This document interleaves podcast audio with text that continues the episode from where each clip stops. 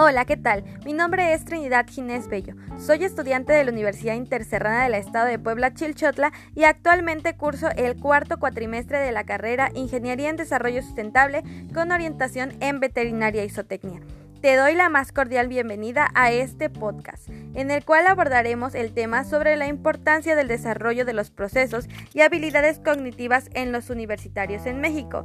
Como bien se sabe, la competencia necesita tanto del conocimiento teórico como de acción, pero en el nivel universitario cada joven se desarrolla de manera diferente y el docente es una clave importante para este desarrollo.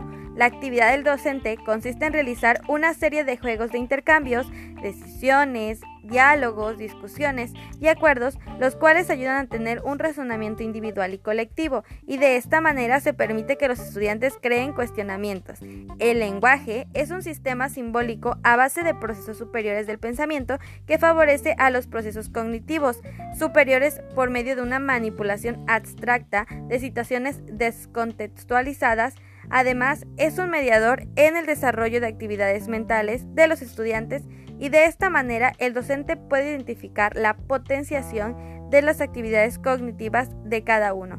En consecuencia, la labor educativa debe estar orientada a la organización de los factores desencadenantes para la activación y el ejercicio de las competencias cognitivas como un paso previo para su ulterior internalización.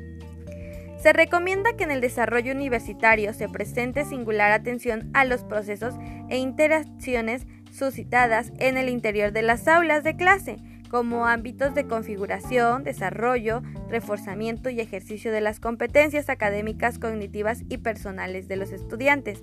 De ahí surge la posibilidad de construir conocimientos y significados particulares asociados al entorno ya que se puede identificar la estrecha relación con el conjunto de actividades y las experiencias suscitadas en el aula.